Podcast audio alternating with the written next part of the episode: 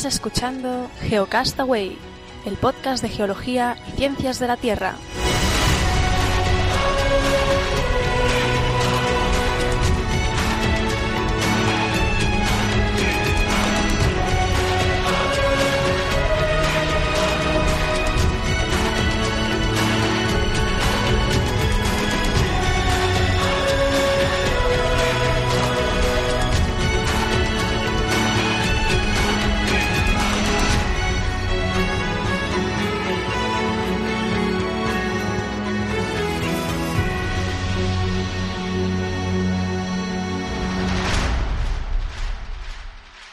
Saludos geonáfragos del mundo, bienvenidos a Geocastaway, el podcast de geología, ciencias de la Tierra y problemas técnicos varios en los que no me voy a entretener eh, porque ya cada programa digo lo mismo. Para ir Número rápido. 70, febrero, hay que ir rápido, no sea que se vaya la conexión. Eh, número 70 decía, febrero del 2016, desde los cen- estudios centrales de El Salvador y también desde los estudios centrales de Barcelona está Óscar, ¿qué tal? Hola, buenas tardes. Aquí desde los estudios centrales oficiales de Barcelona. Y damos paso también a, los a los centrales de Valencia, ¿no? de, No, de de Sevilla, Sevilla, ¿no? Sevilla, Yo Sevilla. creo que están Ah, los de Sevilla, Sevilla. perdón, Sevilla. perdón. Sevilla tiene Sí, un sí, color aquí- especial. Aquí estamos sufriendo, sufriendo con la tecnología. Estamos, estamos hoy muy mal, ¿eh? Así que eh, hoy está siendo un programa de esos que, que eh, nos ha costado arrancar. A ver, a, a ver cómo terminamos. Precisamente que es el número 70, o sea, que calculáis si es un número mensual, calculad los meses que llevamos y yo creo que este programa es del el top 3 de los problemas técnicos eh, más graves que hemos tenido en la historia. ¿eh? O sea, imagínate, está- tanto tiempo grabando y todavía estamos como en el número uno prácticamente. En fin. Estaba pensando o recordando, Carlos, que una vez grabaste desde dentro de un coche al lado de un sitio de comida rápida, así sí, que sí, sí. creo que ese sería Sí, el sí, top pues 1. Ese, ese también estaría en el top 3, pero bueno, ahí ya me fui a grabar directamente fuera de casa, pero hoy ya hoy ha sido los tres hemos tenido problemas de, de grabación. Cosa que le interesa poco a la gente porque lo que la gente quiere saber es cómo quedó la encuesta. ¡Del antropoceno! hicimos- Yo lo quiero saber. Sí, vale. Si recordamos, eh, la pregunta era, ¿estaba, ¿estarías de acuerdo en adoptar el antropoceno como nuevo periodo geológico? Había cuatro opciones, eh, sí, eh, no, no sé qué decir y me importa un carajo. Como sabréis, en el debate que hubo yo postulaba por el no, Vicent por el sí y Oscar, yo no sé dónde quedaste tú. El- el Oscar es ambiguo, estaba en todo. A mí me gusta. Estaba en- Estaba, estaba en no sé qué decir, ¿no? Eh, Entre Mojar no sé qué plan- decir mojar sí pan en y todos me los importa un platos, ¿no? carajo. No, me importa no un carajo. de no. golpe por todos porque... no- no Voté sé. no, ¿eh? Voté qué. no. Bueno, los resultados. Eh, ah, votaste no al final. Vale, vale. En último lugar, con un 19% de los votos, que tengo que decir que votaron 268 personas eh, de, en Twitter, ¿eh? porque fue la encuesta en Twitter, 268 usuarios de Twitter, que obviamente, y ya voy aquí a- a- allanando el camino, no todos debieron escuchar el programa. Pero yo, que escuché el programa y participé, no voté. O sea que una cosa se compensa por la otra. Tú sigue, que yo voy allanando también mi camino. Tú dale, dale. 19% en último lugar quedó no sé qué decir. Vale, ya que si participas... El 21%, el 21% el no, Oh. donde yo voté. Y Con Oscar, el 25%, Oscar que votó. que no, que no. Que no. Carlos no se cree que voté que no. Estoy muy indignado. Bueno, Sí, sí, me lo has dicho antes.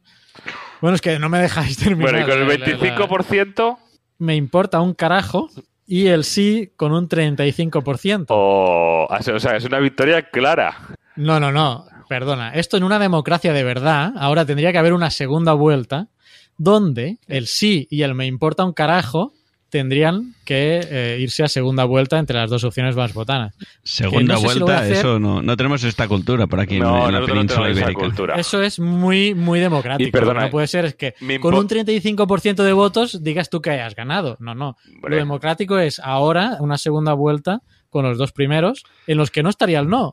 ¿Cómo se O sea, nota, Carlas, que asumo- hace tiempo que no estás en la política española, eh?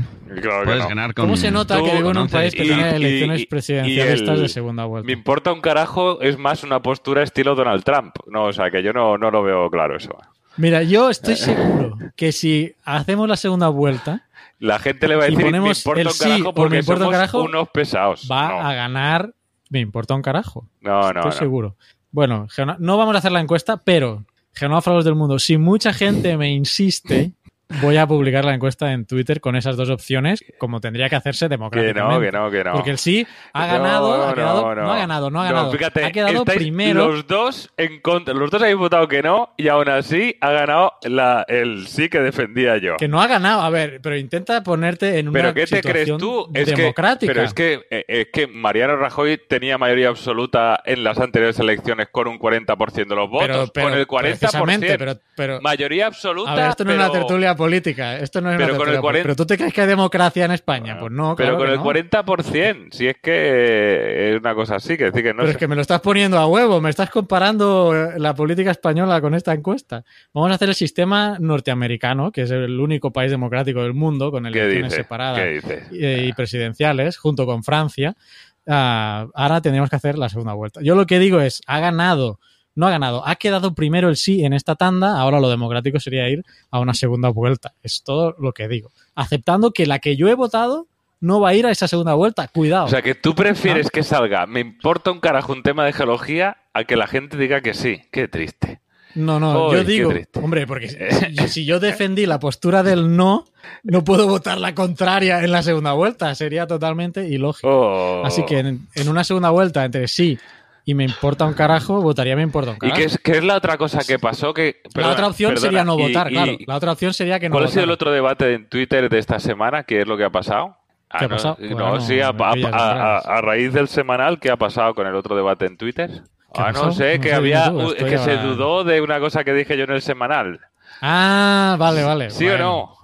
Vale, vale. Es cierto, que cierto, me había sí, colado sí. y me había columpiado y no sé qué, y ahora ha empezado a Ah, salir. No, no, esto hay que aclararlo para también comentarlo. Ese No momento si de gloria lo- de Vicente. Sí, sí, porque Lo estoy. teníamos para el cierre. ¿Ah? No, porque el cierre va a hacer los comentarios, que además vamos a ir rápido hoy al cierre, porque No, por eso, pero como era por Twitter. Pero no, aclaremos. En, en el último semanal, eh, cuando estaba hablando yo de las ondas gravitacionales, pues tú mencionaste que ya alguien antes de Einstein había aclarado, o sea, había hablado ese ya de ese tema. del ¿no? concepto, sí, del concepto. Pero del concepto. Pero no, te, no te acordabas de quién era en el, en el semanal y dijimos que ya lo buscaríamos. Y por Twitter, pues nos preguntó gente que si ya habíamos descubierto y quién que, era. se y que- y Y que yo- me había colado, y que yo me había colado y me había columpiado. No, espera, Ah. lo voy a explicar yo todo bien. Y yo le respondí, eh, como todo se le atribuye a Einstein, eh, pues digo yo, quizá Vicente leyó otra cosa y se coló. Y yo lo puse eso en Twitter, es cierto.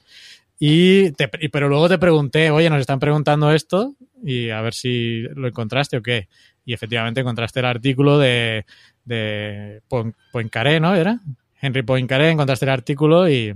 Luego he encontrado más cosas porque eh, justo he visto que han estado subiendo más noticias relacionadas y decir que una de las cosas que me ha llamado la atención también es que que salió un artículo que era una revisión de todas la- las comunicaciones de Einstein con, con la revista científica con la que estuvo publicando en Estados Unidos, ¿no? Sabemos que la mitad, digamos, de su vida científica, la primera la hizo en Alemania y luego ya se, se fue a Estados Unidos. Entonces era un artículo ahí, ¿no? Y entonces es curioso que una de las primeras cartas que van de esa revista dice que lo ha estado pensando, lo ha estado deba- debatiendo con otro, con otro científico, con otro físico teórico, y que no creía que existieran las ondas gravitacionales. Un par de años más tarde, publica, o sea, se retracta de esa, de esa, de, esa carta. Hay una carta que mandó al, al, a la revista diciendo que estaba trabajando en eso, pero que, digamos, sus investigaciones era que no, que no existían. Y luego se continuó investigando y llegó a la conclusión de que sí que existían y, la puso- y la- las pudo enlazar, digamos, con su te- teoría de la, relatividad general. Pero, pero que, que hubo una época en que el propio Einstein dudaba de la existencia o no de, de estas ondas. Y, y como decía, eh, unos 10, 11 años antes de, de la teoría de la relatividad general, de que fue en el 1916, si no me equivoco, en 1905, Henry Poincaré ya empezó, ya estuvo hablando de, ya, ya planteó la existencia de estas ondas gravitacionales. Así que sí, sí. Bueno, pues no ha aclarado el tema, asumido mi error, así como asumo que el no no ha sido de las dos opciones más eh, votadas en, en, la encuesta y que deberíamos ir a una segunda ronda. ¿eh? ¿Y qué más para la intro? No, no teníamos mucha bueno, cosa más, ¿no? No, bueno, decir que no, hay otro terremoto de cinco y pico en, en, en el mar de Alborán esta última semana. Y, y, poco más, que parece que está un poco activo, la, la, o sea, que hay mucha, un poco de actividad sísmica en, en la zona del estrecho. Hay, aunque yo, hay energía ahí guardada, ¿no? Pero aunque yo vi a uno del IGN en, la, en las noticias diciendo que en principio no consideraban que estuviesen relacionados los, los dos sismos. No sé, lo decía, lo decía un, un técnico del IGN. Así que le creeremos, ¿no? Vale, ¿alguna cosa más para la intro? Yo tenía aquí un, una cosa para comentar, ya que hace tiempo que no hablamos de personajes y que hoy el de, no había debate a la vista ni noticia importante que, comentar, no ser que me digáis lo contrario. Quería comentar una de las eh, uno de los personajes, eh, una mujer geóloga que también pues ya hemos hablado alguna vez de Inge Lehmann, por ejemplo, Mary Tharp, y eh, hoy quería hablar brevemente, en, en, cinco minutos, para completar esta intro, de Florence Bascom. ¿Verdad que no la habéis oído hablar nunca? Yo este no lo conozco. Pues Florence Bascom, eh, bueno, no es muy conocida, pero eh, fue una mujer eh, que en su tiempo, que vivió en, de 1862 a 1945, fue una de las primeras geólogas de, de Estados Unidos. Y, y, además incitó a que mujeres, más mujeres de, de su época, empezaran a estudiar ciencias, porque en esa época, pues para empezar, gente, no era muy común que las mujeres estudiaran en la universidad y mucho menos quizá en ciencia ni, ni en geología. Uh, esta mujer, Florence Bascom, nació en Massachusetts, en un pueblo que se llama Williamstown, y bueno, la, la herencia científica le viene un poco de su padre. Eh, ella era la menor de siete hermanos y su padre, como digo, pues ya era profesor del William College y fue presidente de la Universidad de Wisconsin Madison. Y quizá pues de ahí le vino, eh, le vino el, el interés. Se licenció en artes y letras y un año después en ciencias, o sea que era una mujer eh, con, con, papeles, como diríamos ahora, cosa que le costó bastante por, por como digo, la, la época que, que estamos. Uh, fue la segunda mujer que obtuvo el doctorado en geología después de Mary Holmes, que vamos a tener que buscar, porque esta Mary Holmes fue la primera en doctorarse en geología en Estados Unidos, si bien por lo que parece ser, Florence Bascom tuvo mucha más trayectoria como, como geóloga uh, posteriormente. Solo para que veáis cómo era en esa época ser mujer, eh, he leído por ahí algún artículo que, que en las clases ella tenía que estar en una esquina uh, como arrinconada ahí para no mmm, ¿qué? molestar a la vista. Iba a decir eso, para no molestar o qué. Sea, pero estaba en la parte de atrás en una esquina, como que, bueno, era la única chica ahí, que si, que si algún chico la viera, podría distraerle de, de la clase, ¿no? Mirando cómo estaba la cosa en esa época. Eh, fue la primera en muchas cosas, eh, como mujer, fue la primera mujer contratada por el USGS, el Servicio Geológico de Estados Unidos. También fue la primera en presentar un artículo ante la Sociedad Geológica de Washington. También fue elegida en, la, en el comité de la Sociedad Geológica de Washington y entró en la Geologic, Geological Society of America. Fue la segunda mujer en pertenecer al, al consejo de, la, de, esta, de esta sociedad. Y bueno, también fue editora de la revista American Geologist y como principales trabajos ella se especializó mucho en algo que le va a gustar a, Pedro, que es eh, la, petrografía. Se especializó en petrografía, cristalografía y mineralogía. Y, fue una de las primeras en, en poder Uh, ahora no tengo la nota aquí, pero una, una de las de los sedimentos que se consideraban o una roca que se consideraba sedimentaria a través de los estudios que ella hizo uh, pudo establecer que en realidad era una roca uh, metamórfica, ¿no? Así que gran aporte, al menos en, en, en el ámbito de Estados Unidos, de, de Florence como, como, mujer y como, y como geóloga. Así que, bueno, volvemos un poco a recuperar personajes vinculados a la geología. En este caso, Florence Bascom, que no es muy conocida, pero os la traigo al programa, al programa de hoy. ¿Qué os ha parecido? No conocíais. Hay más mujeres por ahí que, que en el ámbito de la geología que tienen, que tienen mucho que, contar, ¿eh? como la misma Mary Holmes que os comentaba que fue la primera en doctorarse. Pues sí, pues sí, es un tema que está bien que tratemos y que, vayan saliendo a la luz eh, más geólogas, que hay muchas eh, por ahí por el mundo corriendo y a veces se vi- visibilizan poco y hay que hacer un esfuerzo para que mujer y ciencia no sea una cosa extraña, sino que, sobre todo, actualmente, yo creo que eso ya se ha perdido, pero en el pasado sí que era una cosa más anecdótica o- y no tendría que ser así. Está bien que lo visualicemos. Muy bien. Yo, Pues- para acabar la intro y cambiando así un poquito de tema, una cosa recurrente que me gusta decir, que ya sabéis que yo soy muy fan de QGIS, hay de, Ar- de GVSIC, o en su tiempo lo utilicé mucho, pero últimamente en los últimos proyectos así despistados que hago, eh, he utilizado QGIS y estoy muy contento con los resultados que me ha dado, como la facilidad de trabajo. Y, estos días últimos he estado haciendo cosas con LIDAR, con las Last Tools, así para aprender a hacer cosas a, nivel propio. Y los resultados son muy interesantes y muy chulos. Y la integración que tiene eh, QGIS con este tipo de herramientas exteriores, ya sea las mismas Last Tools que os comento, que son herramientas para quien no lo sepa para tratar datos LIDAR, que son datos captados con vuelos que hacen con pulsaciones láser.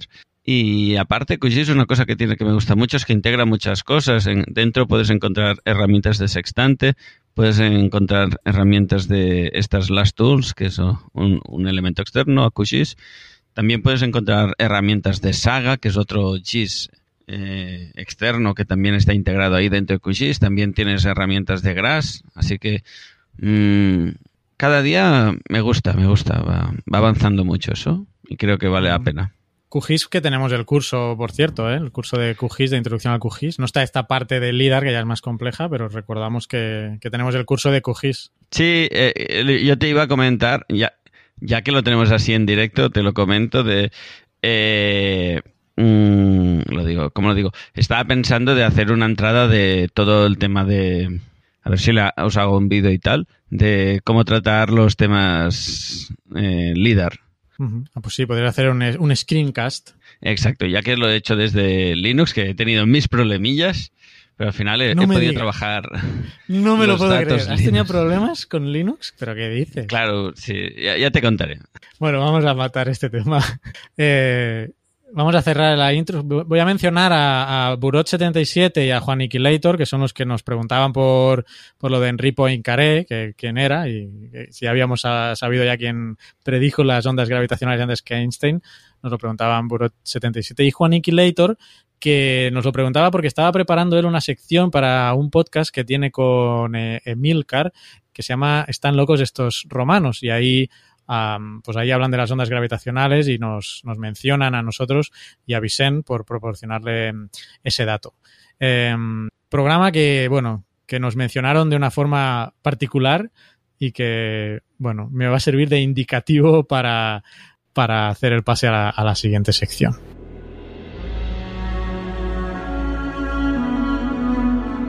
Estás escuchando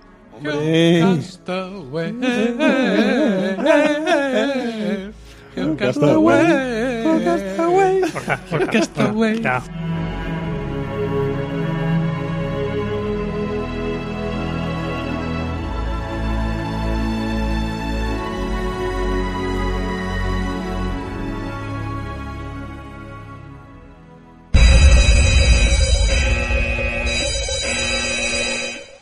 Momento magufo. Lo que vais a escuchar ahora es pseudociencia. Cualquier coincidencia con la realidad es pura casualidad.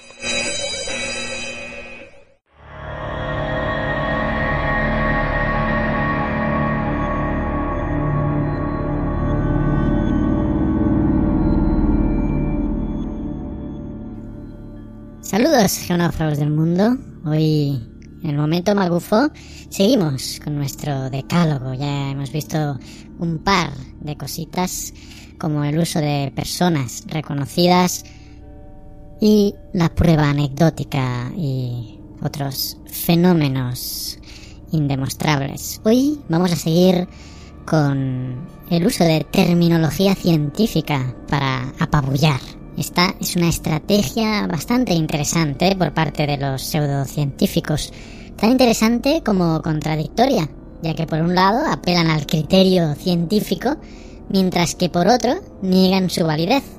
Para disfrazar sus mentiras, las visten con términos, ni tan siquiera científicos, sino únicamente complejos, para dar así una impresión de dificultad y supuesta veracidad. Así, puede ser que lleguen a vuestros oídos términos como energía biocósmica, sistema de amplificación psicotrónica y otras parrafadas apabullantes. Un experimento que a todas luces no cumple ni el más mínimo rigor científico es validado y difundido como prueba irrefutable de cualquier fenómeno paranormal, por ejemplo, mientras que a la vez se ignoran procedimientos correctos, fiables y asentados en el método científico que niegan dicho fenómeno. Pero esto, como digo, lo adornan con terminología barata, pero apabullante, pues cala.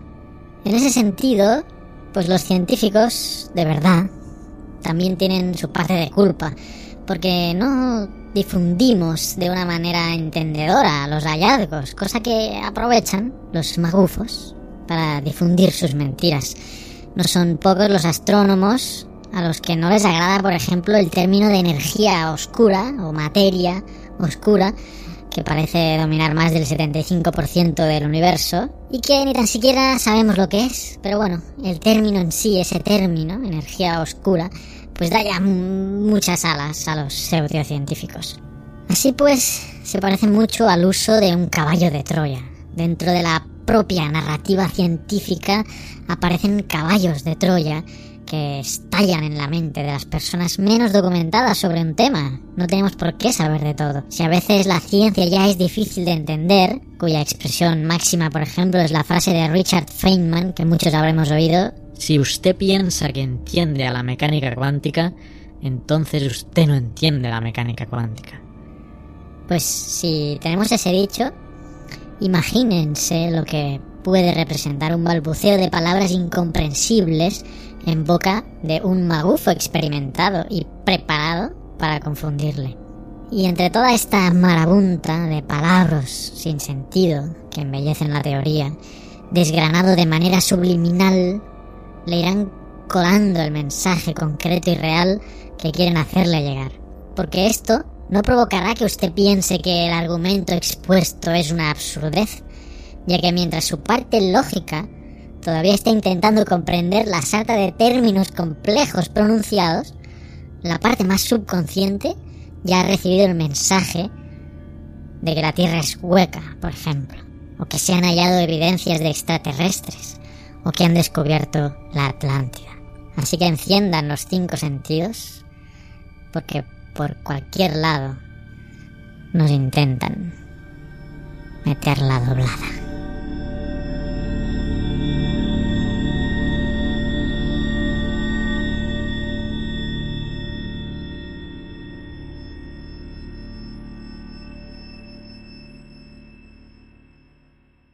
Paleontología con Fernanda Castaño.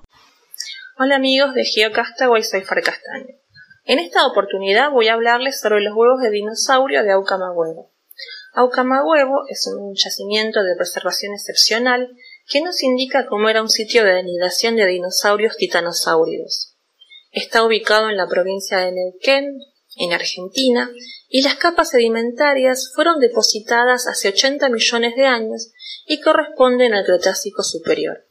En Aucamahuevo, los huevos de dinosaurio contienen restos embriónicos identificables con impresiones de la piel. Además, estos huevos tienen un diámetro de entre 2, 11 a 12 centímetros. Esta zona de anidación fue encontrada en 1997 por Luis Chape, Rodolfo Coria y Lowell Dingus, quienes estaban buscando aves fosilizadas, y si bien se mantuvo en secreto durante un tiempo para poder preservar los fósiles de los saqueadores, y aunque este sitio se encuentra bajo protección oficial, todavía algunos huevos eh, saqueados son ofrecidos lamentablemente en el mercado. En este yacimiento se han encontrado además fragmentos de huesos fósiles de tortugas, placas óseas de antiguos cocodrilos y parte de la cola correspondiente a un pequeño saurópodo. Volviendo a los huevos de dinosaurio hallados, Estos se clasifican por sus características visibles y según la estructura de la cáscara. Hay tres grandes categorías de huevos de dinosaurios según la estructura cristalina de su cáscara. Esta es esferulítica, que corresponde a saurópodos y adrosaurios, muestran patrones esféricos en la estructura cristalina y a estos pertenecen los huevos de huevo. Prismática, crecen cristales esféricos solamente en la porción inferior del caparazón, mientras que los cristales de la porción superior son prismas. Y el ornitoide, que corresponde a terópodos y por supuesto incluye a las aves modernas, tiene dos o más capas con ambas estructuras. En Aucamahuevo, los huevos y los embriones estaban sepultados en estratos de limolita y arcillita de color marrón rojizo que se mezclaban con estratos más gruesos de arenisca color marrón verdoso y rojizo. Esta sucesión alternativa de estratos que contenían areniscas y arcillitas es muy parecida a los tipos de sedimentos que los ríos y arroyos depositan en las llanuras aluviales. Así, las pruebas proporcionadas por, las rocas indican que eh, hace 79 y 83 millones de años atrás, los dinosaurios de Aucamahuevo vivían en una llanura aluvial amplia y levemente inclinada, atravesada en todas direcciones por arroyos y ríos poco profundos. Esta llanura aluvial se formó cuando Sudamérica se separaba de África debido a las enormes fuerzas generadas en las profundidades terrestres por la tectónica de placas. Respecto a la causa de la muerte de estos fósiles, estos fueron hallados en los estratos de grano más fino, lo que significa que estos sedimentos fueron transportados más allá de las orillas de los ríos en momento en que estos desbordaban inundando la planilla adyacente. Cuando las inundaciones enterraron a los huevos bajo sus detritos, no solo comenzaron el proceso de fosilización que los conservaría, sino que también ahogaron o sofocaron los embriones bajo una enorme sábana de agua y una pegajosa cubierta de barro. Bueno amigos, eso es todo. Les recomiendo también que vean Deadpool y que la fuerza los acompañe.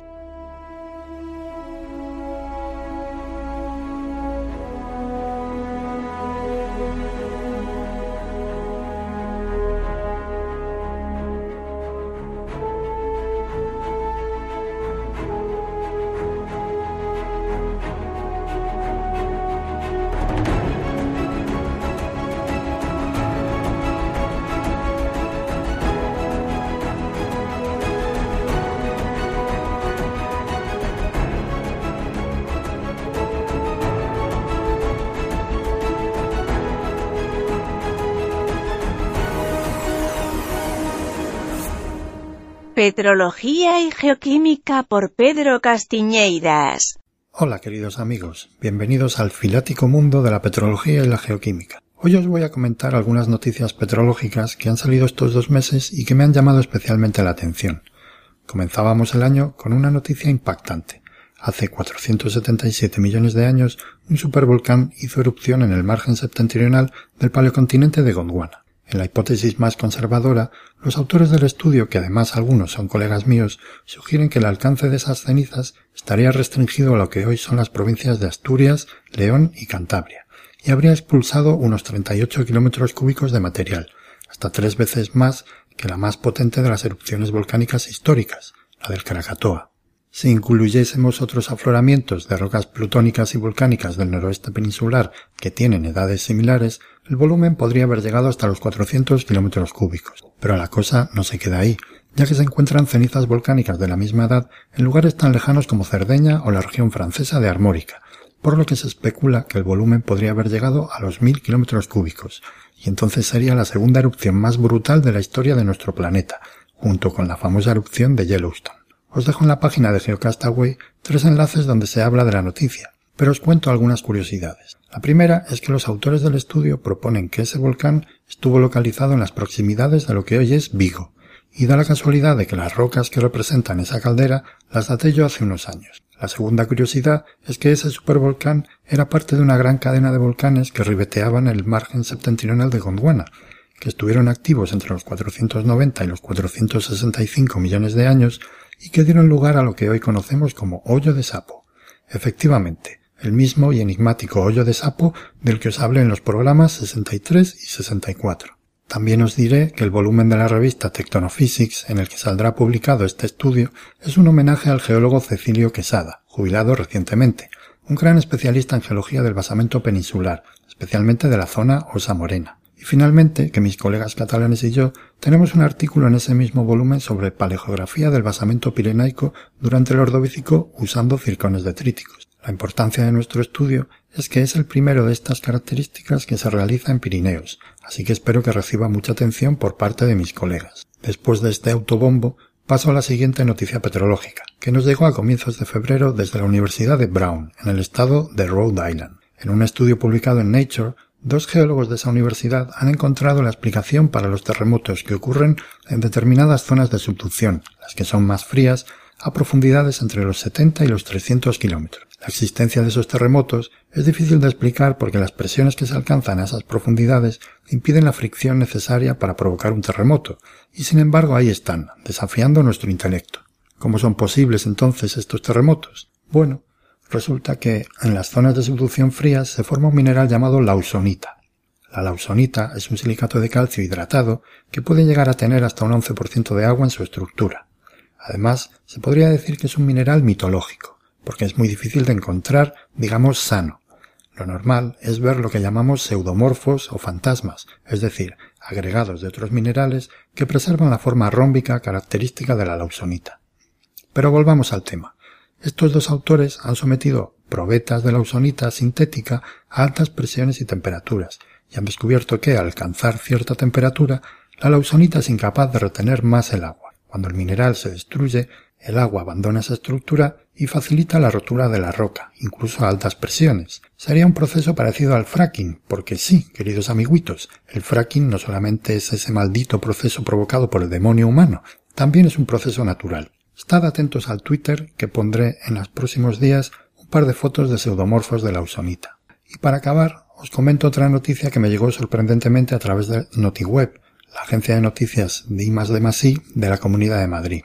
Resulta que geólogos estadounidenses han encontrado en la cordillera Teton, al oeste del gran estado de Wyoming, evidencias de una colisión continental hace 2.680 millones de años. Dicho así, parece algo banal, pero claro, para que haya una colisión continental tiene que haber tectónica de placas. En mi última entrada en el blog de investigación y ciencia, escribía precisamente sobre la razón por la que no es posible encontrar esquistos azules, es decir, rocas típicas de las zonas de subducción, en el arcaico. Así que está claro que para saber en qué momento comenzó la tectónica de placas, hay que buscar otro tipo de pruebas. Os dejo el enlace en la web de Geocastaway para que lo podáis leer. Los autores de este estudio utilizan leucogranitos, es decir, granitos de color claro por la ausencia de minerales oscuros, principalmente biotita. Estas rocas aparecen en todos los orógenos colisionales del mundo, por lo que si datamos un leucogranito y nos da una edad de 2.680 millones de años, quiere decir que se formó en un orógeno colisional en ese momento y que por tanto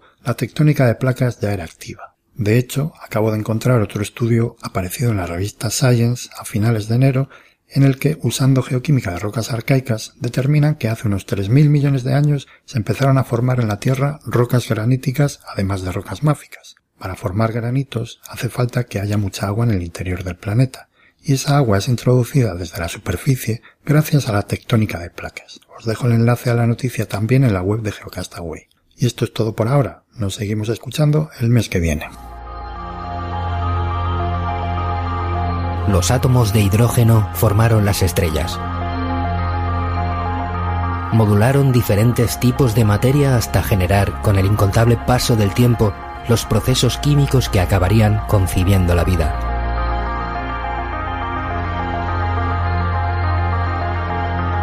La energía no se destruye ni desaparece, solo cambia a diferentes estados. Los átomos que componen nuestros cuerpos provienen de la ceniza de esa alquimia estelar.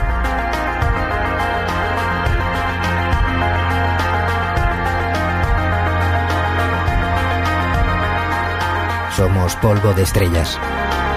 ¿Por qué no podemos soñar que viajamos a esas estrellas?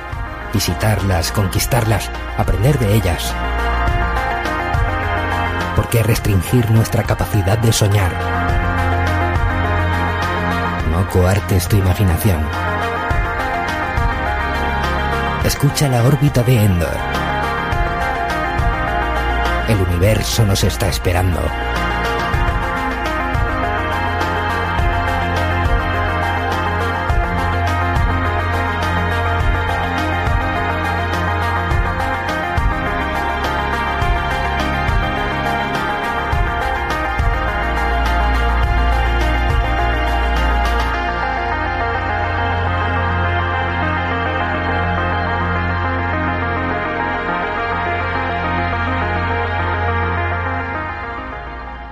La videoteca Geocastaway. Saludos genófregos, estamos en la videoteca Geocastaway de febrero del 2016. Con vosotros nuevamente os traigo tres documentales que espero que sean de vuestro agrado.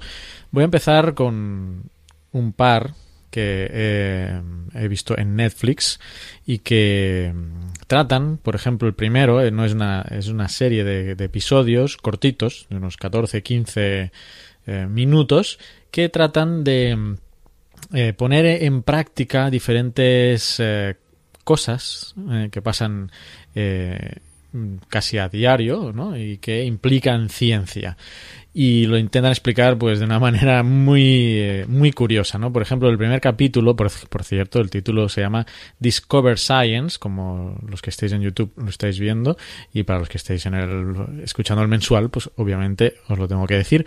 Discover Science es el título de esta serie de 26 eh, episodios. El primer capítulo eh, se llama The Camel Stands on Egg o sea el camello que está sobre los huevos. Y si me voy a Netflix, eh, voy a leeros la sinopsis de este primer episodio. La distribución del peso explica cómo un solo huevo se rompe bajo el peso de la pata de un camello, mientras que 500 huevos soportan el peso total de 800 kilos de animal. Y pues lo hacen, lo hacen en 15 minutos, explican pues esto, cómo se distribuye el peso eh, entre eh, en la superficie, ¿no? Ese, concepto que hemos estudiado eh, de jovencitos, muchos en física, pues aquí lo explican, pues esto, haciendo una plataforma de huevos y poniendo el camello encima. Esto es una producción, lo he tenido que buscar porque no ha sido difícil. Esto es una producción de la NHK Educational Corporation o con Al Jazeera. Y si lo veis, pues son son de rasgos orientales. Esto creo que es la televisión japonesa. Eh, producido en 2010, si no recuerdo mal. Y bueno, muy, educativo.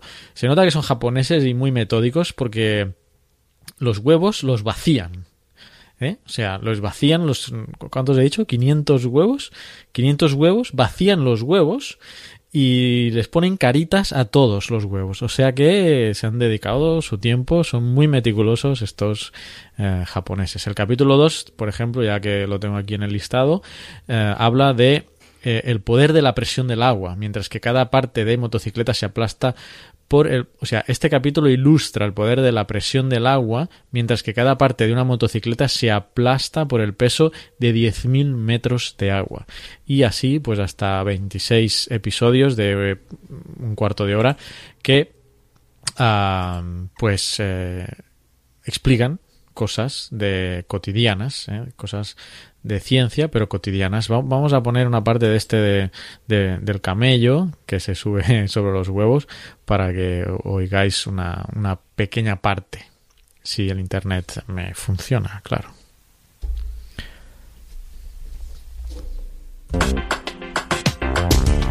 Experimento del día. Que un camello se pare encima de unos huevos.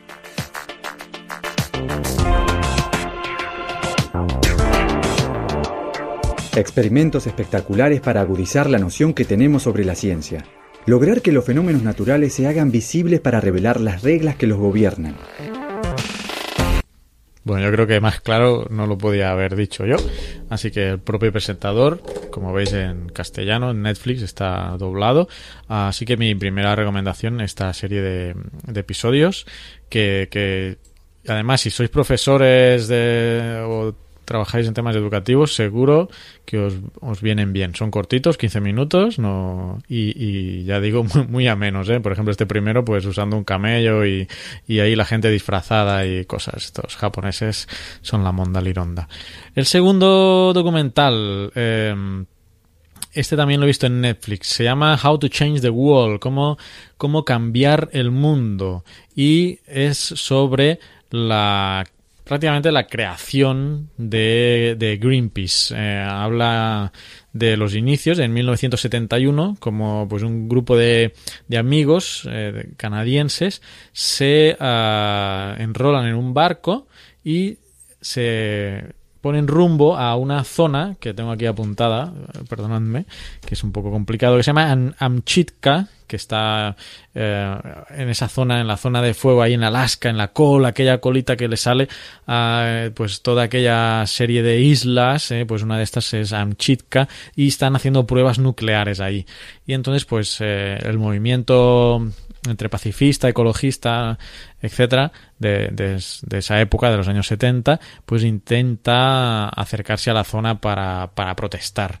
Y habla un poco de pues esos inicios ah, de, Green de Greenpeace y bueno está bien aquí en la página por cierto una página nueva que es Guide Dog que es como una IDM una IMDB que o sea es un indexador de, de películas pero en este caso solo es de documentales aquí habla de una media de, de 7 aunque tiene otras notas. Aquí la IMDB, por ejemplo, también recopila nota de ahí 7.7.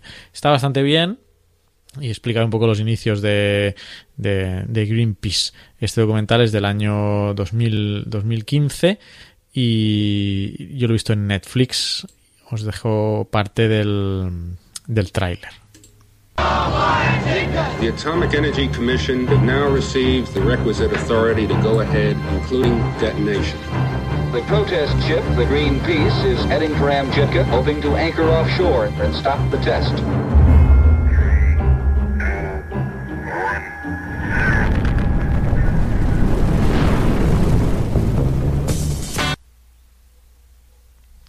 Oh, bueno, falló un poco la conexión. Hoy el internet me va bastante mal.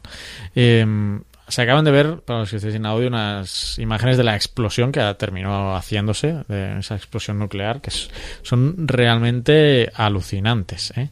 Eh, vamos a seguir un- unos segundos, que me ha vuelto el Inter.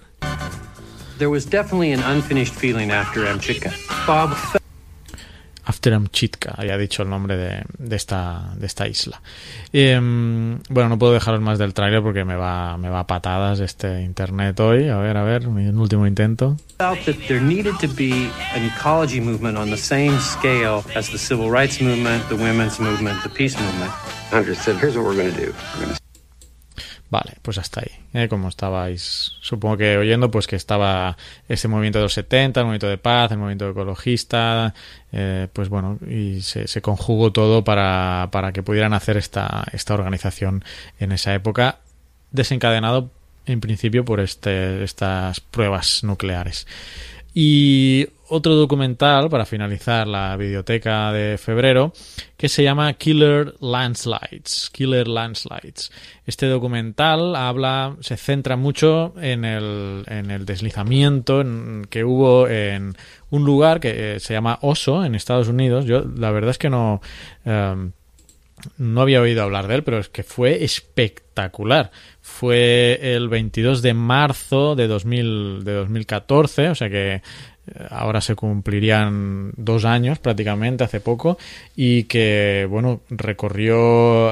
em, estaba vi- viendo en el documental que recorrió un, una o sea, afectó una milla cuadrada de, de terreno, hubo muertos, se llevó casas por delante y las fotos aéreas eh, son espectaculares. El documental vale mucho la pena, mm, yo lo, visto, lo estoy viendo en Netflix y está en inglés. He visto que está en YouTube ah, también, y no sé si el que está en YouTube está al menos subtitulado en español, no lo sé. Ahí os voy a dejar el, el link en, en la pestaña de, de la, de la biblioteca. Em, está muy bien porque se pone desde el punto de vista de un geólogo de la Universidad de Washington, creo recordar, que va a estudiar el, el documental y, y explica muchas de las características que, que, que desencadenan ah, un, deslizamiento y que condicionan también el deslizamiento, como el uso del suelo, eh, la geología también, la geomorfología.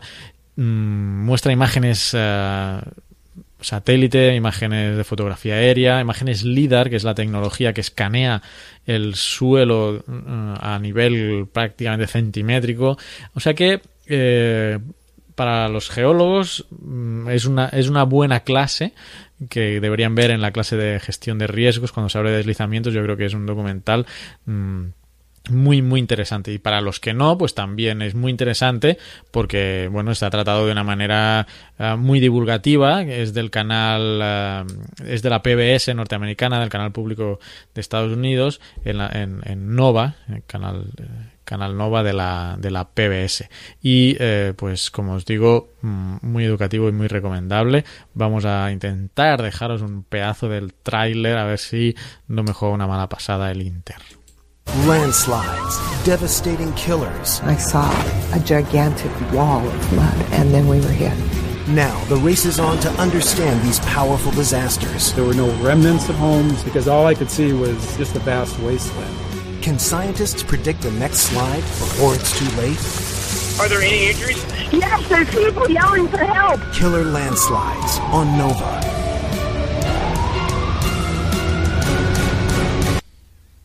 Killer Landslides. Bueno, el título, pues sí, podría sonar un poco sensacionalista, los deslizamientos asesinos, pero bueno, como digo, el contenido es muy, muy recomendable. Ahí los que estáis viendo en YouTube habéis visto que eh, tienen hasta una zona de pruebas de deslizamiento, eh, con una zona eh, unas rampas de, concreto para analizar ahí el momento exacto en que pues la saturación del suelo desencadena el deslizamiento, etcétera.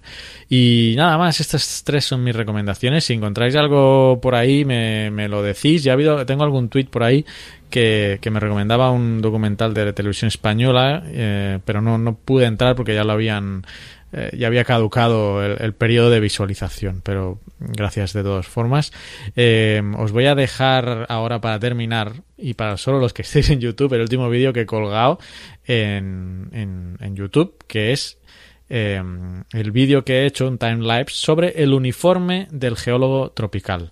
Los que estéis en formato audio, pues vais a oír una bonita canción de Tchaikovsky y os recomiendo que es- os paséis por el canal de, de YouTube, si esto lo estáis oyendo en, en formato audio solamente, para, para ver tanto los trailers, las imágenes de los documentales, como este vídeo del uniforme del geólogo tropical. Hasta el mes que viene, adiós.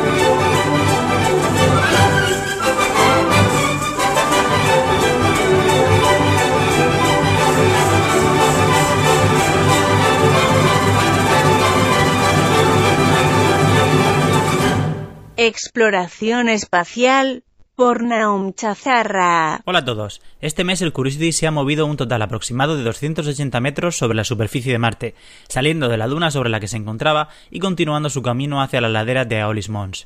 Hablando de Marte, la NASA va a estudiar si es posible cultivar patatas en Marte, pero empezando por cultivar en nuestro planeta unas 100 variedades de este tubérculo que aguantan condiciones extremas, entre ellas 40 que son nativas de la cordillera de los Andes y 60 modificadas genéticamente para sobrevivir con poco agua y sales. Este experimento se realizará en Perú, en un laboratorio donde se intentarán reproducir las condiciones de la atmósfera del planeta Marte, pero también la radiación ultravioleta que recibe de su, su superficie. Estas pruebas servirán para estudiar la posibilidad de, en un futuro no muy lejano, cultivar patatas en Marte que puedan servir como alimento a futuros colonos. Un poco más lejos, concretamente en el cometa 67B Churyumov-Gerasimenko, la Agencia Espacial Europea ha tirado la toalla en sus intentos por volver a contactar con el Philae, el módulo de aterrizaje que llegó a su superficie en noviembre del año 2014 y que se comunicó con la Rosetta, la sonda que orbita el cometa, por última vez en julio de 2015. La misión de la Rosetta acabará en septiembre de 2016, cuando se envíen los comandos para que se pose sobre su superficie. Y hablando de cometas, se ha descubierto que el cometa Lovejoy liberaba grandes cantidades de alcohol y un tipo de azúcar a un ritmo de 500 botellas de vino cada segundo. En total, se pudieron identificar 21 moléculas orgánicas, entre las que se incluye el alcohol etílico y el glicoaldehído, un azúcar simple. Además, este cometa liberaba aproximadamente unas 20 toneladas de agua por segundo en su máximo acercamiento al Sol. Todavía más lejos, nuevos estudios realizados con los datos aportados por la sonda New Horizons parecen demostrar que en Caronte, la luna más grande de Plutón, existió un océano de agua líquida bajo su superficie.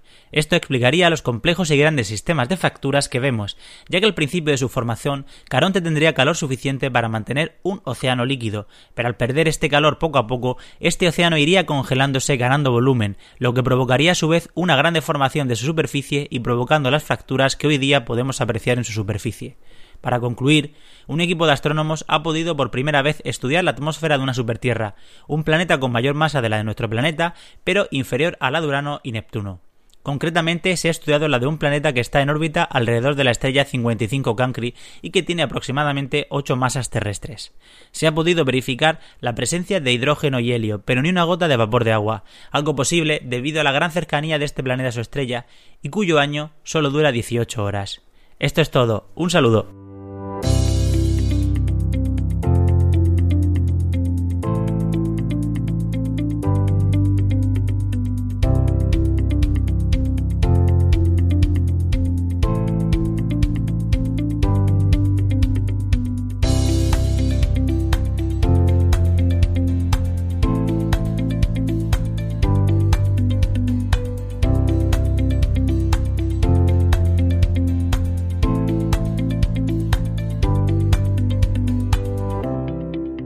Pues pasamos a la sección del cierre eh, y voy a empezar yo con los comentarios. Eh, he de decir que me ha pillado un poco también así, que algunos los acabo de leer, así que a ver cómo van saliendo. Pero bien, empezamos con, con, el, con los de los más recientes hacia atrás.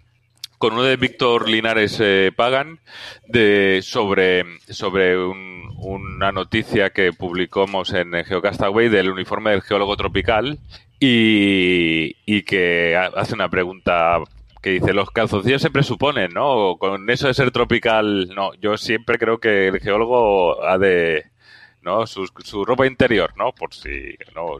Cada uno.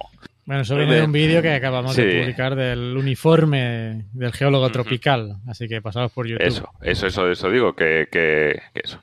Y también de Víctor Linares eh, nos pasa un enlace de Fogonazos, una sorpresa subiendo la Concagua y, el punto de vista instrumentalista, el método deductivo por, o por qué la geología sí es una ciencia. Eh, nos pasan dos, dos links que, que creo que están, están en el Delicious o están en la página web, ¿no? Están en el, Sí, sí, deben estar en el Delicious. muy bien. Eh, seguimos con otro de Víctor Linares que dice, dice que hoy he pillado la última hora del documental que están echando en la 2, La Tierra, un nuevo entorno natural, sobre el río Colorado y he flipado bastante con el tema de cómo se ha secado el delta y, y que realmente el río no llega al mar. Es increíble el expolio de ese río. Al final lo arreglan un poco con que han llegado a un acuerdo con, con- por el que una vez al año dejan salir agua para que se recupere, pero es una pasada. Es otro tema, yo creo que es totalmente, es diferente porque no sé si es antrópico, sino simplemente es de la dinámica, pero también te, te- te recomendaría, Víctor, que buscaras el, el delta del Okavango. eh, que está en, en África, que tiene unas imágenes también, tiene, puedes encontrar unas fotografías, es un delta interior, si no me equivoco, que creo que vale la pena. Eh, seguimos con, con una de, de, de Marisa Castiñeira, dice que comentó en Evox este semanal, pero dejo aquí el enlace a la conferencia de James Lovelock eh, a la que asistí. Y, y no sé qué más, creo que no dice nada más, ¿no? Eh, y dice, Marisa continúa, creo que ya os lo compartí más veces, pero el programa de Conciencia, que premia la divulgación científica y que ahora que está un poco activo debido a los recortes, es un lujazo, eh, que me quedo corta, donde he asistido a impresionantes conferencias. Y pone el, el enlace de, de la OSC, que debe es la Universidad de, de Santiago, ¿no? De Compostela, si no me equivoco. Eh, continúo con uno de, de que bueno, eh, Félix Cañadas, eh, lo voy a ligar también con el de Pedro Castañeiras, que habla de lo del de SketchUp, que no lo conocía y que, que le, le- parece muy bueno. Para lo que no lo sepáis, presentamos una noticia en el semanal en el que, bueno, con que podías, eh, si tú tienes tú un corte, obviamente a escala, eh, lo puedes, digamos, eh, georreferenciar o posicionar eh, dentro del Google Earth y lo puedes tener georreferenciado. Necesitas otro programa que, que se puede conseguir que se llama el SketchUp y realmente para hacer esto no, no se necesita gran información. En la noticia que colgamos en el Delicious estaba explicado, aunque está en inglés, pero yo creo que se entiende bastante bien, eh, paso a paso cómo, cómo, cómo pasar a, cómo, cómo integrar y georreferenciar la, una foto, que al fin y al cabo es una foto, una imagen, y luego subirla una vez georreferenciada al, al Google Earth y darla, ponerla en vertical y entonces pues da la sensación de, de un corte o de un perfil sísmico o del tema que, que hayamos estado eh, trabajando, ¿no? Y, y entiendo que Pedro hablaba también de, lo voy a aprovechar, que iba un poquito más adelante. Eh, ah, bueno, y aparte de lo del que hablaba del SketchUp para usarlo en docencia, también nos pasaba un link de, sobre el contexto geodinámico de Taiwán. Eh, bueno, que es www.tectonics eh, barra Taiwán barra regional.htm. O sea que, que, que obviamente el contexto geodinámico de Taiwán tiene que ser espectacular. Y continúo eh, por donde voy, por aquí, con... No, no veo... Ah, de Ismael Blanquer, ¿no? Dice, hola compadres, hace un tiempo que, que no os puedo escuchar, escuchar, así que tengo unos cuantos podcasts pendientes desde octubre. Bueno, pues ahí tienes, tienes, tienes unos cuantos para escuchar. Lo bueno es que puedo hacerme maratones de Geocastaway con la libreta en mano para pillar toda la información importante que soltáis. Espero, espero que vaya todo genial y por supuesto si hay que donar algo se dona. Os recibo para os escribo para hablaros de un blog muy bueno sobre riesgos geológicos que unos compañeros de la Universidad de Barcelona han empezado. Os nos pasa el link y ya me decís. Eh, lo que no veo es el nombre para poder decirlo. En estos momentos, Vicente está clicando sobre la Sí. pantalla y se está. Ah, se llama The Hazard Times, se llama. Eh, Mira, mira qué bien, The Hazard Times se llama. Muy bien, está ahí. Eh, lo podéis buscar. En- bueno, entiendo, entiendo que es este, eh, el, que el link que nos ha pasado el Ismael. Continúo con, con la, la Niaquea, que es María Luisa Castiñeira. La, la, la Niaquea, la vida se abre camino. Y anécdota de Newton. Muy de acuerdo en que somos, esto es sobre un semanal que hicimos, eh, muy de acuerdo en que somos insignificantes para el planeta Tierra, así que, así por ejemplo, digo muchas veces a mis alumnos eh, que esos dos grados de aumento de temperatura media, seguramente de origen antropogénico, no le importan mucho a la Tierra. Si a nosotros como especie, o distinto nivel del mar, distinta distribución de plagas, cambios en las cosechas, o cambio en todo midiendo a nivel humano. Pero no creo que tengamos potencial todavía para molestar a Gaia. Y si la molestamos demasiado, seguramente Gaia nos expulsará. Esto se lo oí decir a una conferencia al mismísimo Lovelock. Eh, por cierto, tengo una, su firma del libro Las edades de Gaia, pero también de acuerdo con Oscar y Vicente en que algún pisito, aunque sea de basura, quedará como recuerdo cuando nos extingamos. La anécdota de Newton, muy buena, y de paso agradecer ese vídeo de las tres leyes de Kepler que tantas veces he puesto en mis clases. Un saludo, un saludo, eh, geonáufragos. Y creo que este es el, último que, que es de Oscar eh, Amorós y que dice eh, eh, buenas tardes, lo primero de todo agradeceros por el trabajo que hacéis en este podcast, fue uno de los primeros que empecé a escuchar y que me metió el gusanillo de escuchar podcasts para seguir aprendiendo sobre temas que me interesan. Me gusta mucho la variedad de temas que abarcáis en el programa y el rigor con que lo hacéis. Además, creo que una de, los, de las claves de vuestro éxito es la complicidad con la que hacéis el programa. Tras mucho tiempo escuchando vuestro podcast y otros tantos, le he metido el gusanillo a un amigo con el que comparto muchas inquietudes y con el que he decidido embarcarme en la creación de nuestro propio podcast, con el único objetivo de divulgar contenidos que nos parecen interesantes sobre medio ambiente y sobre otras eh, temáticas relacionadas. Aunque tocaremos mucha variedad de temas, eh, ya veréis. El caso es que yo me encuentro viviendo en España y mi compañero en Islandia. y al ver que vosotros hacéis el podcast a distancia, nos ha lanzado, nos ha lanzado a animarnos a ello. No obstante, hemos estado buscando información al respecto y lo único que hemos sacado ha sido em, el MP3 Skype Recorder. Nosotros hemos pasado por esa fase del MP3 Skype Recorder. Eh, Hace tiempo hace ya, tiempo ¿eh? ya, ahora, ahora, ahora tranquilo, tranquilo Oscar, algo te- ahora te vamos a decir, aunque aún no lo hemos eh, probado. El problema es que queremos añadir música, pero desde el ordenador, no desde Skype, para no dañar la calidad. Hemos visto que vosotros usáis algún programa relacionado con Hangout. ¿Cuál es? Eh, bueno, utilizamos Hangout con Hangout, sacamos los semanales y a través del Hangout eh, también grabamos los mensuales eh, con otro programa que se llama Zencast. No sé si está C- Z-E-N C-A-S-T-R. Eh, y luego, bueno, Carles es el que lo podrá decir mejor, que también los, los edita luego con un programa de audio que se llama el, Auda- el Audacity. Eh, ¿Cómo lo hacéis vosotros para poder emitir cada uno desde un punto? Y por último, quería preguntaros si podéis darnos alguna recomendación para estos primeros pasos, puesto que vosotros también fuisteis novatos como nosotros y seguro que aprendisteis. Eh, eh, Fuimos, fuimos novatos y somos novatos. Sí, ¿eh? muchas cosas que quizá nos puedan ser útiles. Sin más, agradeceros vuestro tiempo de antemano, además de vuestro podcast. Un saludo a Oscar y a Aurelio. El, el- el que está en Islandia es Aurelio, no se ha escrito Oscar.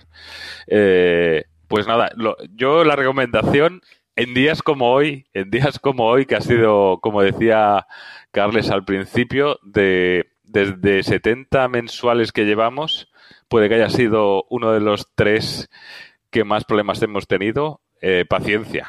Paciencia y calma y si no sale la cosa un día saldrá otro. Sobre todo si como estáis eh, una situación parecida a la nuestra, que, que uno, cada uno está en, en- en un punto, en un sitio, en un horario diferente, pues todos hay que, todos tienen que ceder un poquito y buscar el, el horario y reservarse ese tiempo de una forma semanal o mensual. Y aún así sabéis que, que hay semanales que no pueden salir porque por, por las circunstancias, ¿no? Pero bueno, y, y nada, es decir, ponerle ganas y paciencia. Y lo de los programas, Yo le escribí un correo ya hablándole de todo, toda la historia de Geocastaway. Eh, si no, le quiero decir que seguramente eso es lo que voy a decir que, que, que tú, que, bueno, me imaginaba que, que tú le habrías escrito y le habrías mandado eso. Así que nada, yo no sé, eso de recomendaciones, eso, ¿no? Paciencia, calma, habrá días que no salgan las cosas, aunque, eh, aunque seguramente, bueno, pero bueno, que está bien y de todo se aprende. Sí, él habla al principio de la complicidad que tenemos. Yo creo que hay que decir que las pullas que nos tiramos, a lo mejor. ¿Y qué más? Y, y en el correo, porque él habla aquí de meterle música. Yo no sé si él se refiere al, Ah, a una- mientras grabas, meterle música. Eso la única manera sería teniendo una tabla de, una tabla de mezclas, como tiene Oscar, por ejemplo.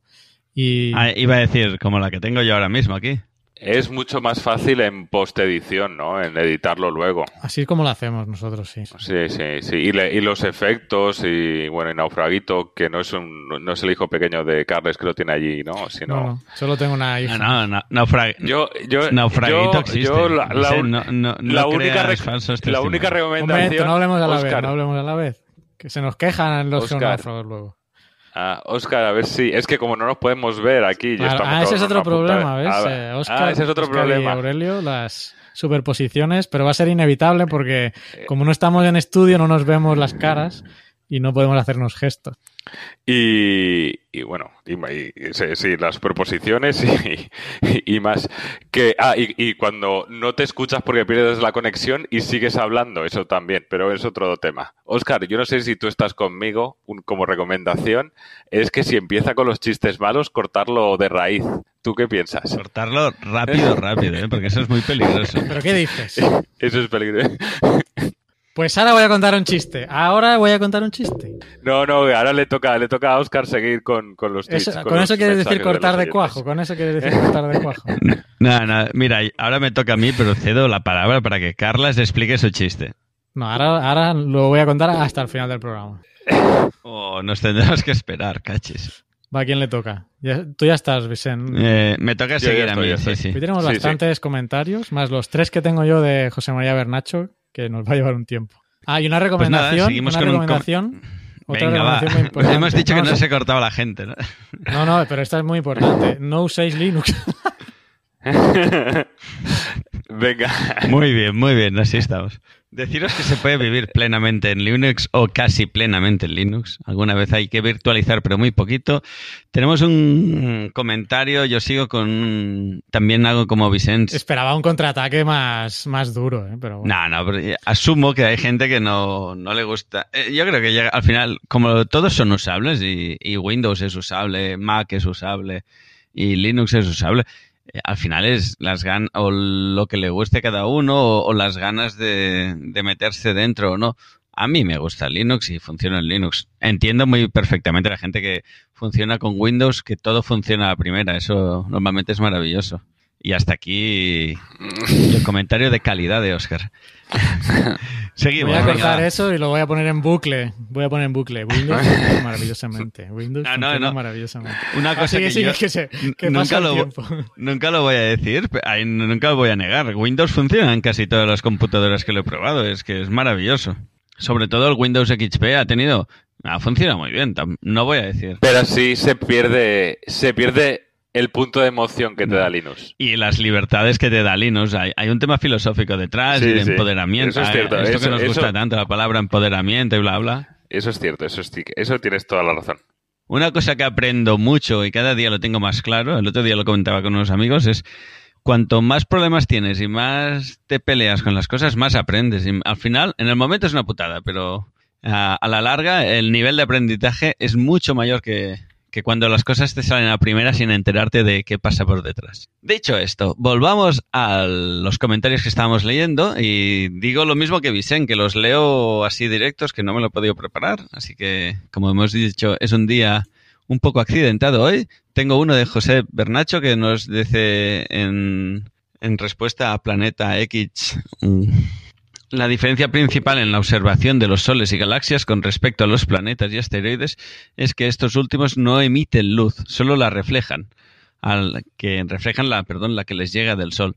Por tanto, se buscan por emisiones de infrarrojos y mediante radiotelescopios. Y dice, los telescopios de infrarrojos son satélites ya que tienen que estar muy refrigerados. Entiendo que esos son comentarios técnicos que yo me pierdo, pero ahí queda dicho. O yo, como mío, no tengo el nivel para comentar esto y espero que pueda ser útil. Él dice que tampoco es un experto, le pasa como nosotros, pero que lo ha ido, lo ha oído en el podcast de Obsesión por el Cielo, que le dieron veracidad y comentaron cómo se podía ver. Se podría ver, perdón. Eh, tenemos otro comentario. Tengo el ordenador que me va un poquito lento. Aquí. La, de, de las tres Es que me lo pones a huevo, me lo pones a huevo, tío. de la conexión. No estoy hablando del ordenador así, sino la conexión.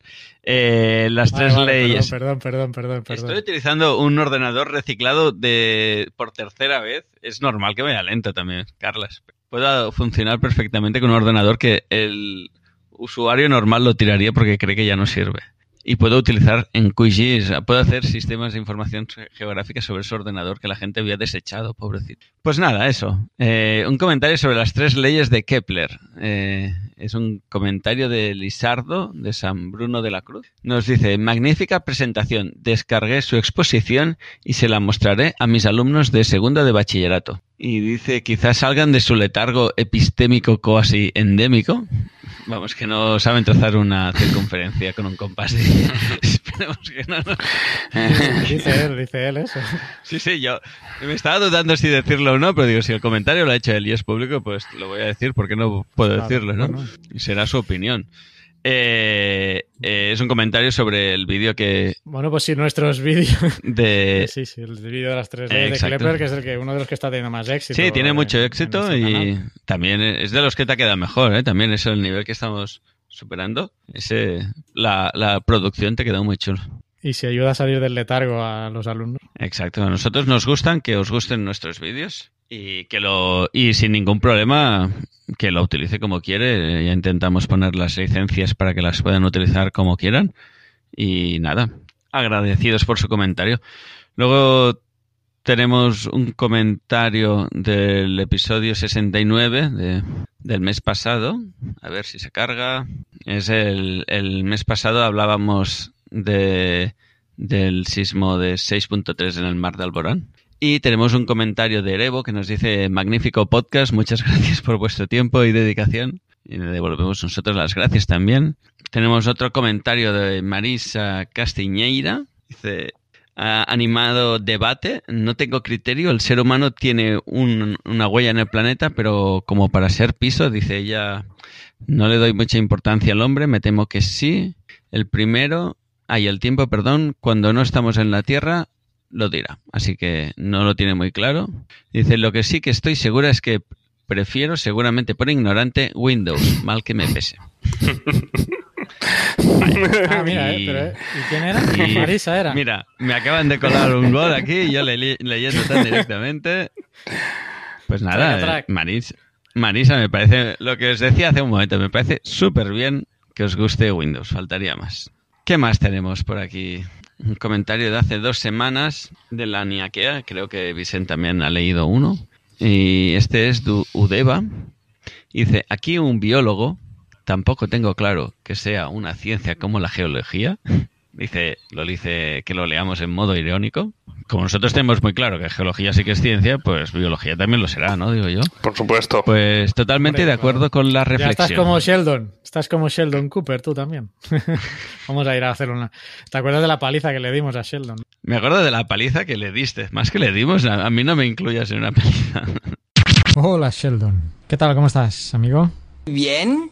A ver, a ver, Sheldon. Me han dicho que tienes algún tipo de problemita con la geología. ¿Es cierto? A ver si así lo entiendes. ¿Te acuerdas cuando me explicaste que las Kardashian no son famosas de verdad? Pues la geología es la Kardashian de las ciencias. Ya, ya veo. ¿Sabes cuántas cosas ha hecho la geología por este mundo? ¿Sabes cuánto le debemos a la geología, Sheldon? Los minerales, el agua que tomas, la gasolina. Un montón de cosas de esta civilización se la debes a la geología, Sheldon. Debo confesarle que no le comprendo. ¿No me comprendes? Resulta que ya estamos algo hartitos de ti, Sheldon, los geólogos. Metiéndote siempre con la geología, que si no es una ciencia, que si patatín, que si patatán. Ya no te podemos ver, Sheldon. Yo no te puedo ver, Sheldon. Me tienes harto. Si simplemente no quiere ni verme, ¿por qué me ha llamado? Ya se acabó, Sheldon. Se acabó. Ven para acá. Ven para acá, Sheldon. Ven para acá. Ya, va, Sheldon, ya vas a ver. Ven aquí te voy a... Aquí te voy a amarrar, Sheldon. Ven aquí, coño. Que no te muevas tanto, coño, Sheldon. Ya vas a ver. Ahora que te tengo controladito y atadito, Sheldon, me vas a hacer un favor.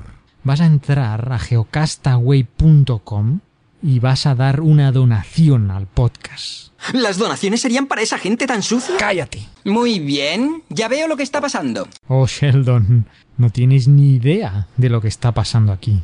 No tienes ni más remota idea. Después de que hayas hecho esa donación, vas a reconocer que la geología es una ciencia real. No, eso no es posible. ¡Cállate! Claro que es posible, dilo. No. ¿Por qué no puedes? ¿Por qué? Maldita sea, dilo. ¡La geología no es una ciencia real! Sheldon, dilo, maldita sea, Sheldon. Dilo, maldita sea, Sheldon, dilo. ¿Sabes qué es genial? La geología. ¡Uh! ¡Mira qué geoda! ¡Oh, eso suena divertido! ¡Geo! Vale, vale, le di. Sí, el día que venga la policía te voy a señalar a ti, Carlas. Ah, tenemos muchos fans. sí, sí, es, de, de hecho es de- el que tuvo más repercusión, ¿no? Casi. Bueno, ahora ya hace tiempo que no reviso descargas, pero estaba en el top 3 ese. Pues bueno, eh, nos dice Udeva que cuando hablamos de que estamos destruyendo la Tierra, hablamos de que estamos destruyendo el entorno que nos va bien. Si nosotros desaparecemos, la vida seguirá, cambiará y seguirá expandiéndose.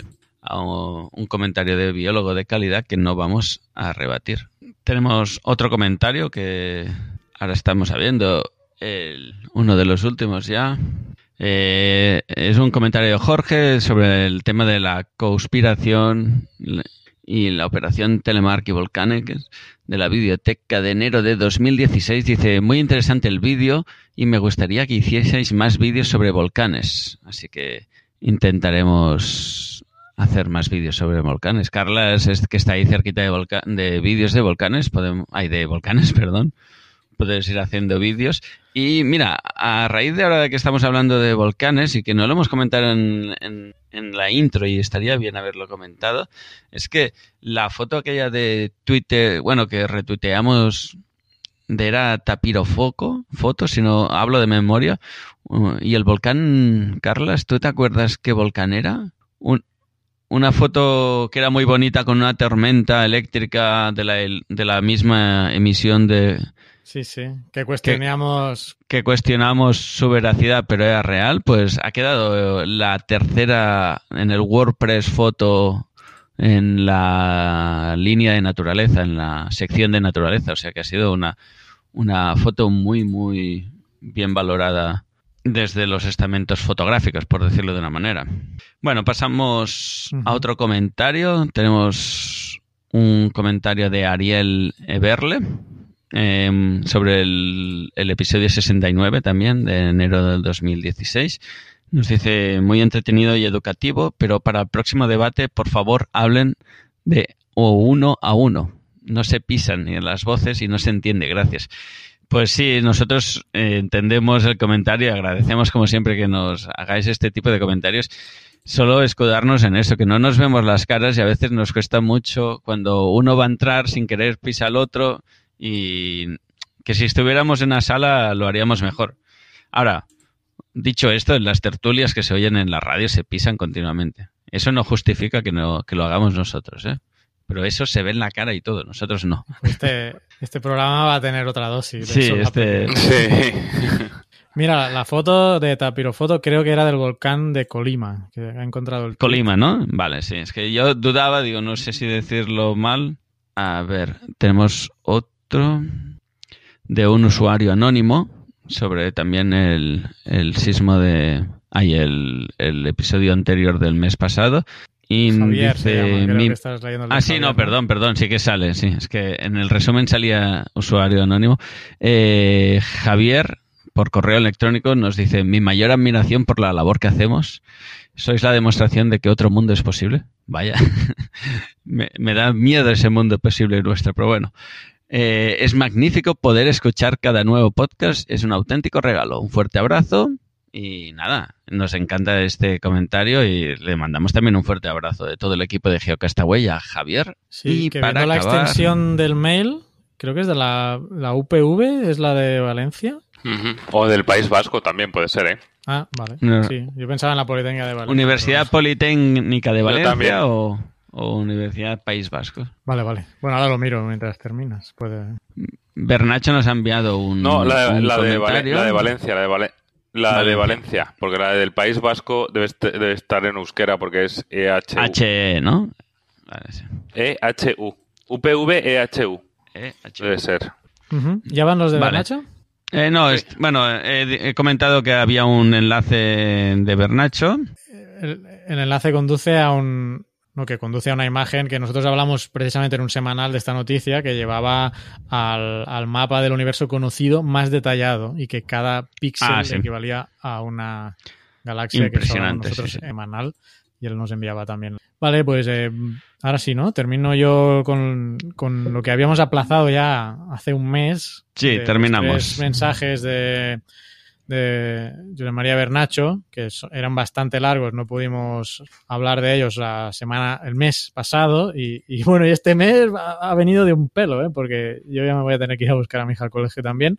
Nos enviaba tres correos, el primero, todo, todo gira alrededor del documental Conspiracy, eh, sobre la, la vinculación del cambio climático con la con bueno con, con el consumo de carne y toda la explotación eh, ganadera ¿no? entonces uno de, uno de los primeros mensajes hablaba precisamente de esto Um, voy a ir traduciendo del catalán a ver si soy capaz como en el último semanal Perdón, ¿eh? Ponemos un momento en antecedentes de...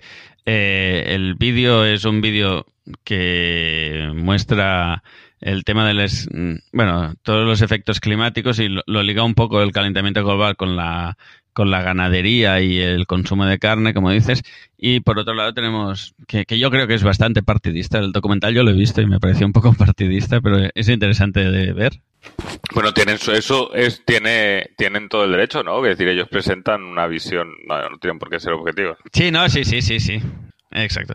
Y por otro lado tenemos a Bernacho, que eh, José María Bernacho, que como hemos comentado alguna vez, o él mismo lo ha dicho, no sé si hemos dicho en la anterior, pero se dedica a la ganadería. Sí, sí. Ya, dicho esto, ya, ya te dejo eh, empezar, Carlos. Pues precisamente dice esto, ¿no? Que como en uno de los semanales, hace pues más de un mes, hablábamos en la, en la biblioteca, mencionaba yo el documental, y en algún semanal o mensual también salió el tema, y él, pues que trabaja con estos temas, quería hacer una serie de apreciaciones. Uh, él habla de que el metano en la digestión se debe principalmente a la fibra y que todos los animales que son herbívoros, uh, herbívoros generan metano. E incluso la gente que es vegetariana genera más metano que los que comen solo carne, ¿no?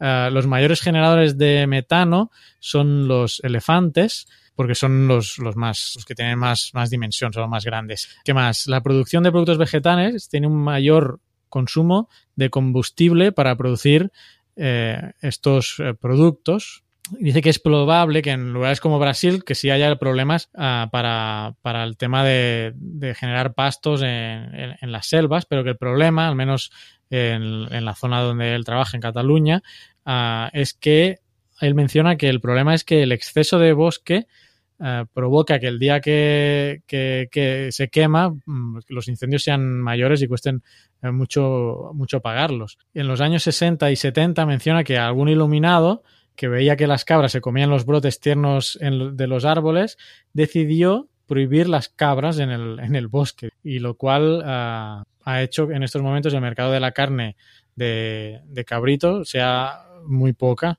y la administración tenga que, que poner cabras en, en, el bosque, habla él, para, pues para que, que mantenga, digamos, el, el, esta, lo que hacían las cabras, ¿no? De, las cabras de mantener el, el, bosque un poco más, más limpio. Este era el primero de, de los correos. El segundo mmm, lo hablaba antes de ver el documental, que le, le, aconsejé que lo viera, y menciona que no, que en ese momento no conocía el documental, pero que cuando fue a Nueva York no comió ni una sola hamburguesa uh, que no fuera or orgánica, porque le meten muchas, considerar que le meten muchas cosas a, a, a los animales allí para, para, alimentarnos o para hacerlos, para hacerlos eh, crecer, como el clenbuterol y otras cosas que, que menciona ahí. La idea que me interesa dejar clara es que hay que vigilar a la hora de legislar sobre el medio natural. Puede ser que una ley que pueda ser buena hoy, mañana se demuestre un desastre y sea muy difícil de revertir los efectos adversos, como por ejemplo en el tema de las cabras que mencionaba. La hierba que comen las vacas la comerá alguna otra especie y todo animal que coma hierba o alimento con fibra genera metano.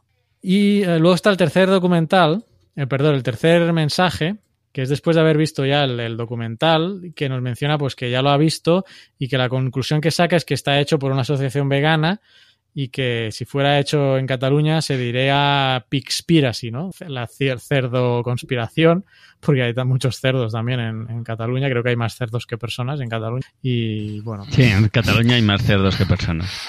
Que magnifican muchos datos en, la, en el documental, que una vaca come 20 kilos de materia seca, comida sin agua, y mm, beben en verano una media de unos 20 litros de agua. Y es cierto que genera más metano la agricultura extensiva que la intensiva. También dice que está de acuerdo en que hay que reducir la carne que se consume y que es posible una alimentación vegana.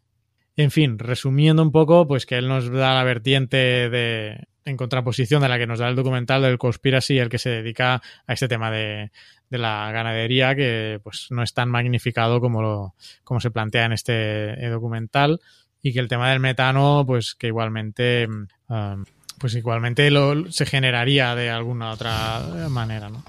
Yo creo que está bien también, no, no, eso creo que es lo, lo importante también, ¿no? Es decir, que contrastar y verlo y conocer opiniones diferentes. Luego cada uno podrá estar de acuerdo o eh, con todo, difícilmente, o con parte de uno, parte del otro, más de una cosa, menos de la otra, o lo que sea, ¿no? Pero que está bien, sobre todo, siempre no quedarnos solo con, con una cosa y, y conocer más. Y la verdad que me ha parecido súper interesante los, los aportes que ha hecho, ¿no? Hay que nada. Pues nada, ya hemos dicho Que muchas gracias. Sí, sí, gracias. Habíamos aplazado esto para este mes, así que ya hemos cumplido con todos los comentarios que teníamos mucho este mes y lo tendríamos que ir terminando ya este mensual de febrero número 70. Así que no os olvidéis de que tengo un chiste. ¿Cuál es la fórmula química del agua? ¿Cuál, cuál? Coño, ¿no lo sabéis? Dímelo, dímelo. Ah, la tenemos H2O, ¿no? H2O, ¿no? ¿Y la del agua bendita? Ese es muy viejo, Carles. Es muy viejo. ¿Ah, sí? Muy viejo. Yo lo sé y no lo voy a ¿Y decir. Oscar lo sabe? ¿La del agua bendita? Pero eso es en catalán, ¿no? ¿O ¿Cómo? Oscar, no la sabes. No, es en castellano. En ¿No sabes la fórmula química del agua bendita? H Dios O. H2O. Muy bien, Carlos, muy bien. Hasta el mes que viene, amigos, que me tengo que ir a buscar a mi hija al colegio. Adiós. Adiós.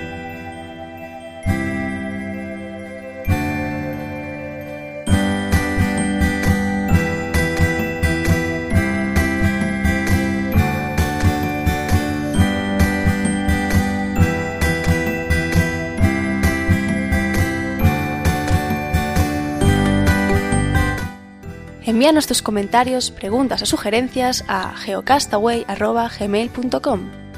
Puedes escribirnos en nuestra web geocastaway.com. Búscanos en Facebook y en Twitter. Y escúchanos también a través de iTunes, Evox o Miro.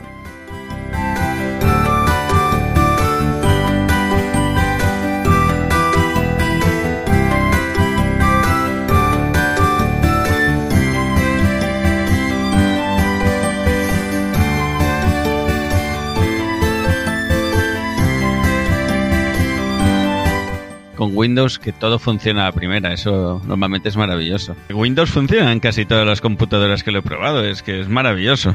Con Windows que todo funciona a primera, eso normalmente es maravilloso. Windows funciona en casi todas las computadoras que lo he probado, es que es maravilloso. Windows es maravilloso. Windows es maravilloso. Windows es maravilloso. Windows es maravilloso. Windows es maravilloso.